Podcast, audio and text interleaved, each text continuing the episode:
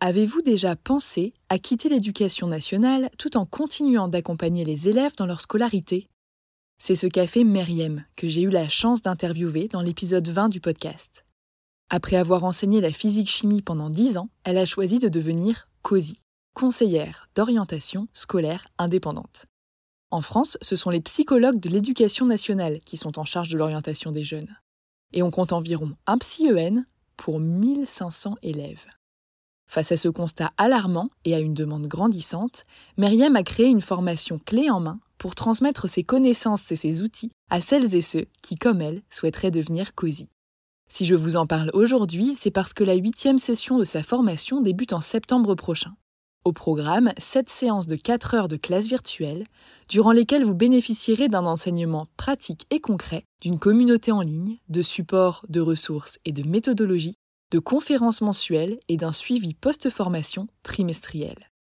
Pour faciliter votre organisation, Myriam a mis en place trois groupes de 12 personnes, deux en semaine, un le week-end. À vous de choisir celui qui s'intégrera le mieux à votre quotidien. Ces trois dernières années, Myriam a permis à près de 200 personnes de devenir COSI. Alors si vous aimez transmettre, informer et travailler au contact des jeunes, tout en exerçant un métier qui a du sens, en toute autonomie et à votre rythme, cette reconversion pourrait bien vous convenir. Pour en savoir plus, rendez-vous sur son site internet meriemdraman.com et prenez le temps de répondre au quiz L'activité de COSI est-elle faite pour vous? Vous êtes toujours là? Profitez de 5% de réduction sur la formation de Meriem grâce au code AJP5. Et maintenant, place à l'épisode.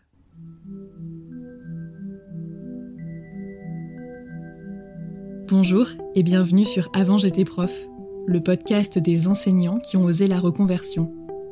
Je m'appelle Florence et pour toute la durée de ce projet, j'ai le plaisir d'unir ma voix à celle de Laetitia.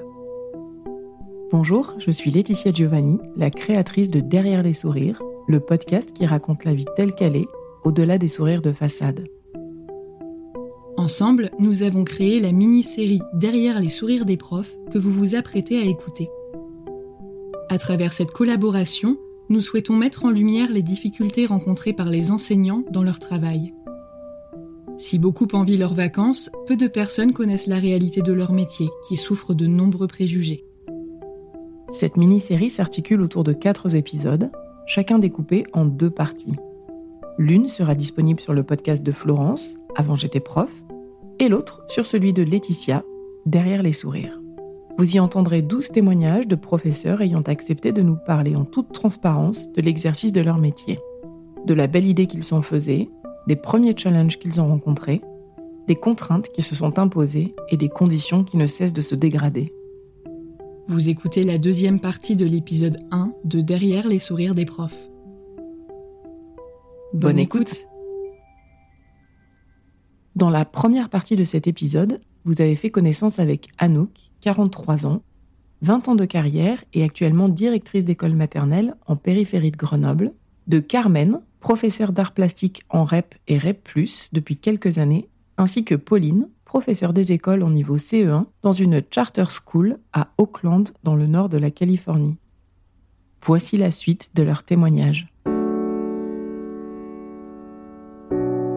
La commission juge que je n'ai pas assez d'expérience, malgré mon expérience en termes de gestion et de développement de projets, euh, qui sont des points forts euh, de ce type de profil.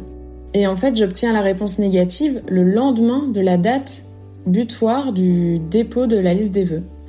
Ma gestionnaire m'a laissé gentiment la possibilité de modifier la liste en conséquence.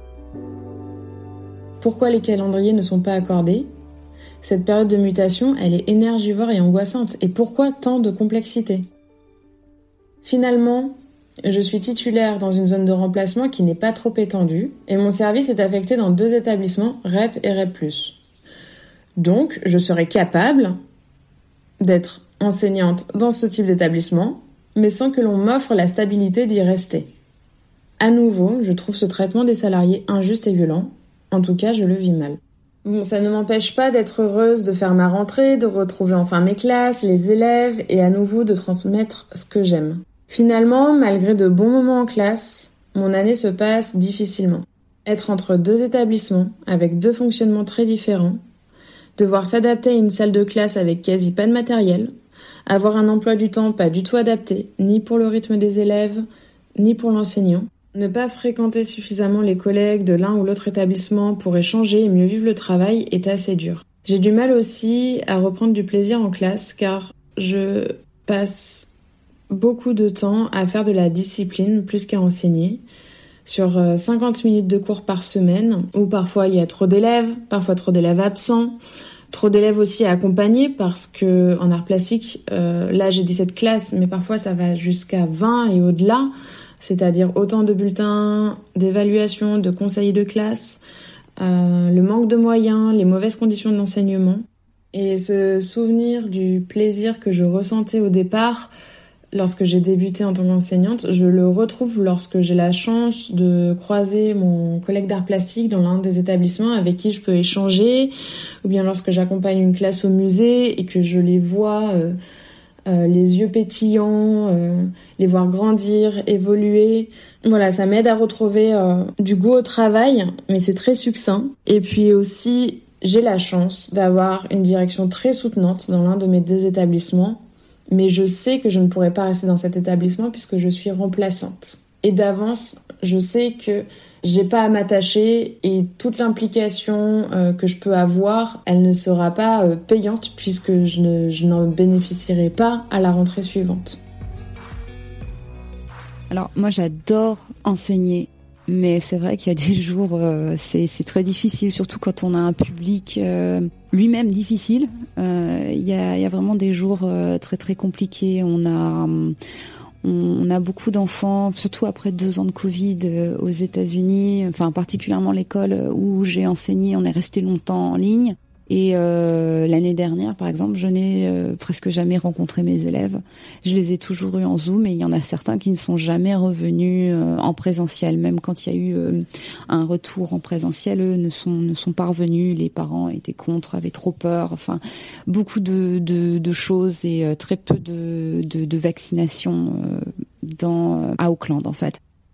Ce, ce fait d'avoir eu ces deux années de d'école en ligne, il y a un côté très social qui a été euh, perdu et il y a beaucoup de pathologies euh, qui sont euh, ressorties x10 chez mes gamins. Et je me rends bien compte que bah il y a beaucoup de difficultés qui sont liées à soit des pathologies, soit des des comportements liés à ces deux années enfermées à la maison et ne pas avoir ce contact.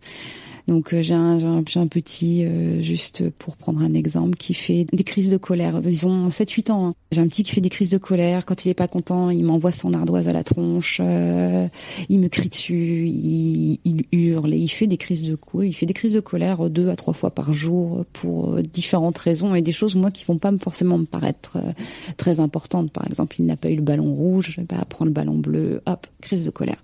J'ai aussi beaucoup de qu'on appelle ici les English learners. Donc ils apprennent le français, mais ils apprennent aussi l'anglais puisque la langue maternelle à la maison est, euh, bah, dans leur cas, l'espagnol. Donc euh, il y a beaucoup de différenciation à faire euh, au niveau de ces petits-là et on a très peu de moyens humains. On n'a pas énormément de moyens financiers, mais on n'a pas non plus énormément de moyens humains. Donc moi, je suis dans cette classe avec 27 euh, élèves, avec 10 euh, qui ont euh, des soucis divers et variés, et bon, le reste des enfants qui doivent un peu, malheureusement, quand moi je ne peux pas, se débrouiller un peu tout seul. Donc on développe très très vite l'autonomie. Bah après, moi, je dois m'occuper donc de, de mon enseignement, mais aussi de gérer ces petits, une dizaine d'enfants qui ont euh, bah, soit des problèmes euh, qui sont liés plutôt psychiques, mais aussi euh, des problèmes qui sont du, retard de langage, retard de lecture, beaucoup de choses comme ça. Il y a des jours, je rentre, je suis, c'est l'épuisement moral et le fait de pas pouvoir au final beaucoup les aider est très très très très très frustrant. Donc oui, bah il y a souvent le soir, on va pleurer cinq minutes dans les toilettes et puis après on va rentrer à la maison. Ça, ça, ça va bien se passer.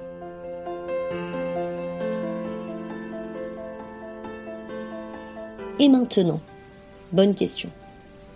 Mon métier me plaît, le travail avec mes élèves aussi. C'est un métier où on éprouve une grande liberté. Je n'ai à rendre de compte qu'à deux personnes, mes élèves et mon inspecteur. Finalement, les enseignants aspirent juste à avoir les moyens humains de faire leur travail correctement. Avoir une médecine du travail, je n'ai pas eu une, seule visite médicale en 20 ans. Recruter des médecins scolaires qui permettraient de faire des dépistages préventifs, d'augmenter les visites médicales pour nos élèves notamment. Recruter des personnels RASED, c'est le réseau d'aide aux enfants en difficulté. On signale des élèves qui décrochent, mais on nous explique qu'ils ne vont pas pouvoir être aidés puisqu'il n'y a plus assez de personnel. Absolument, il faudrait recruter des AESH, ces accompagnants d'élèves porteurs de handicap, que l'on accueille dans nos classes et qui ont besoin d'aide. Il faudrait recruter massivement des remplaçants. J'ai été 15 jours absente au mois de janvier et je n'ai pas été remplacée une seule journée. Les enseignants culpabilisent, se refusent à être absents, car c'est dans la classe de leurs collègues que vont aller leurs élèves s'il n'y a pas de remplaçant. C'est une profession où on tire beaucoup sur la corde. Et le jour où on s'arrête, c'est pour burn-out. On exerce une profession difficile, sous-payée par rapport à nos diplômes, où l'on gère au quotidien de l'humain avec tout ce que cela comporte. Il faut rappeler que pour les, que les élèves soient bien, il faut que leurs enseignants soient bien eux aussi. J'ai été remplaçante durant 11 ans, entre 2008 et 2019, avant de choisir ce poste de directrice. Et j'ai côtoyé bien souvent dans les écoles où je suis allée pour remplacer les enseignants absents, des enseignants en détresse, à bout, épuisés, mais toujours présents devant leurs élèves. Comment peut-on penser que ces enseignants que l'on maltraite puissent être des enseignants rêvés pour nos enfants? Quand va-t-on comprendre que de meilleures conditions de travail pour les enseignants, une diminution des élèves dans les classes, et donc le recrutement massif de personnel, et pas des vacataires non formés que l'on place devant les classes, c'est la clé pour la réussite de nos enfants, qui seront de futurs citoyens. Très vite, espérons-le. Je crois qu'aujourd'hui, à peine au début de ma carrière, l'éducation nationale ne m'a envoyé que des signes hostiles. Et ma confiance est rompue.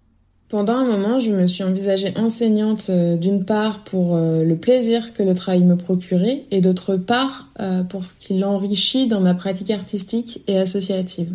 J'ai eu envie, il y a encore peu de temps, de poursuivre à apprendre mon métier, malgré tout, en passant le concours de l'agrégation, pour enseigner autrement, évoluer au fur et à mesure de ma carrière. Aujourd'hui, je suis en période de reconversion, ou plutôt il y a un an, j'ai commencé à envisager euh, de reprendre une formation pour euh, approfondir euh, ma pratique artistique tout en poursuivant mon travail d'enseignante. Mais voilà, les démarches administratives sont trop complexes et lourdes et rien n'est fait pour nous encourager à nous réinventer, à rester ouverts, à être dans la formation continue et à ressentir un épanouissement au travail. Et l'accompagnement dans la formation continue est faussement mis en place. En réalité, il n'y a que des obstacles et des embûches.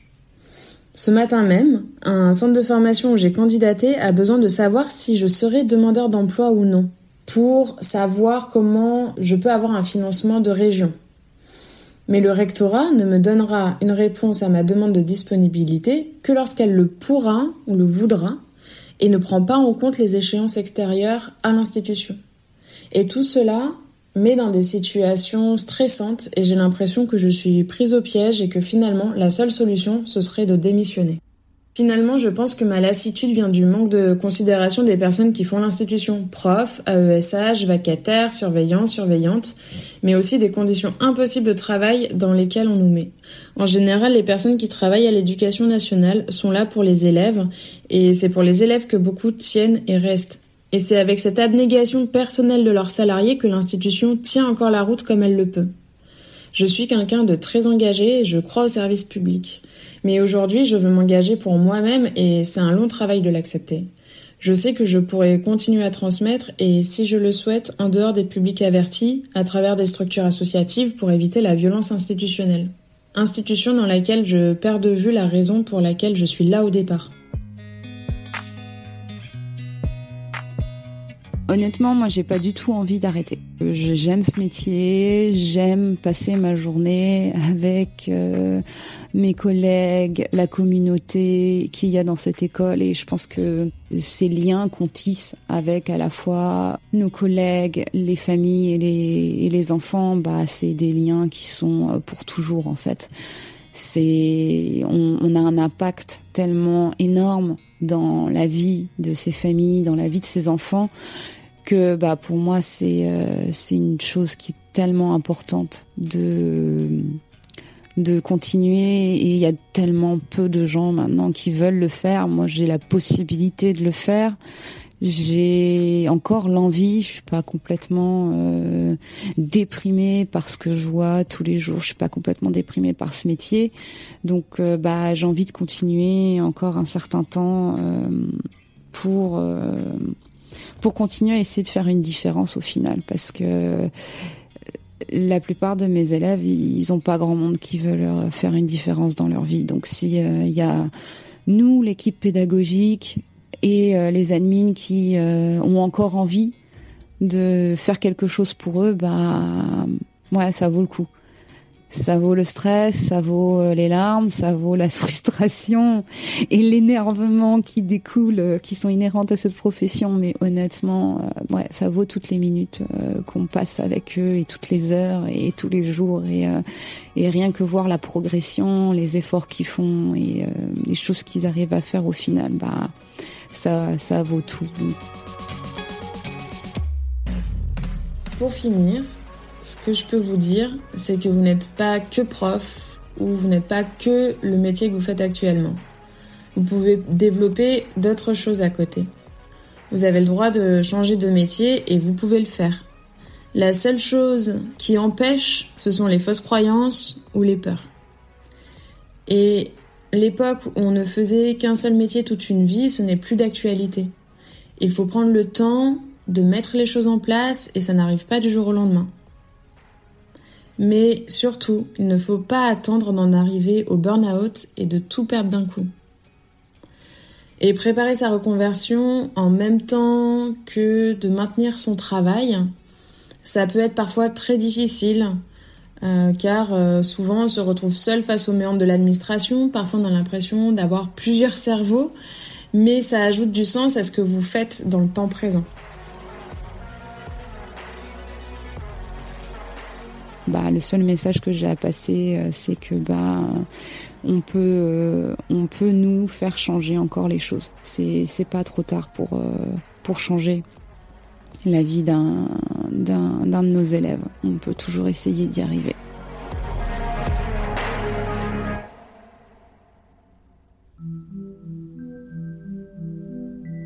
Vous venez d'écouter la seconde partie de l'épisode 1 de la mini-série Derrière les sourires des profs.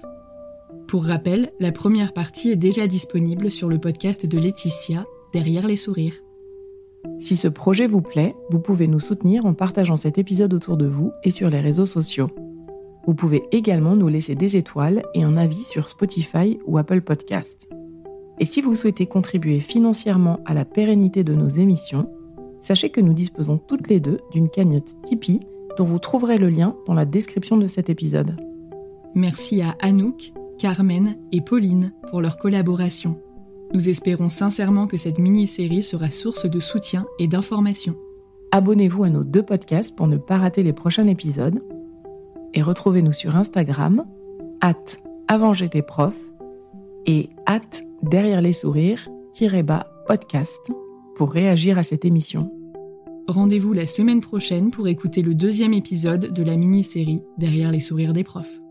À bientôt!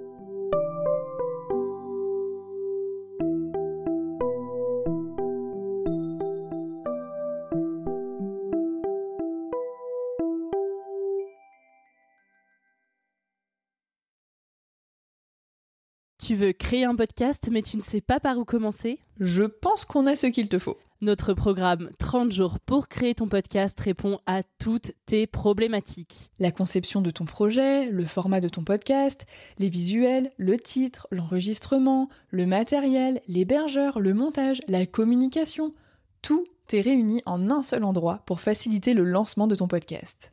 Mais au fait, Nous, c'est qui nous? Moi, c'est Florence, créatrice et hôte du podcast Avant j'étais prof. Et moi, c'est Solène, créatrice et hôte du podcast Friendship. À nous deux, on a publié plus de 140 épisodes et réuni 120 invités à nos micros. Notre aventure podcastique a connu de nombreux rebondissements. L'euphorie du lancement, La solitude, les doutes, la persévérance, la passion. et enfin les audiences qui décollent. Au fil des années, nous avons affiné notre expertise. Et aujourd'hui, nous te dévoilons toutes nos techniques pour créer ton podcast en toute sérénité. Alors, n'attends plus pour faire entendre ta voix. Rejoins-nous dès maintenant sur formationpodcast.podia.com et le podcast n'aura plus aucun secret pour toi.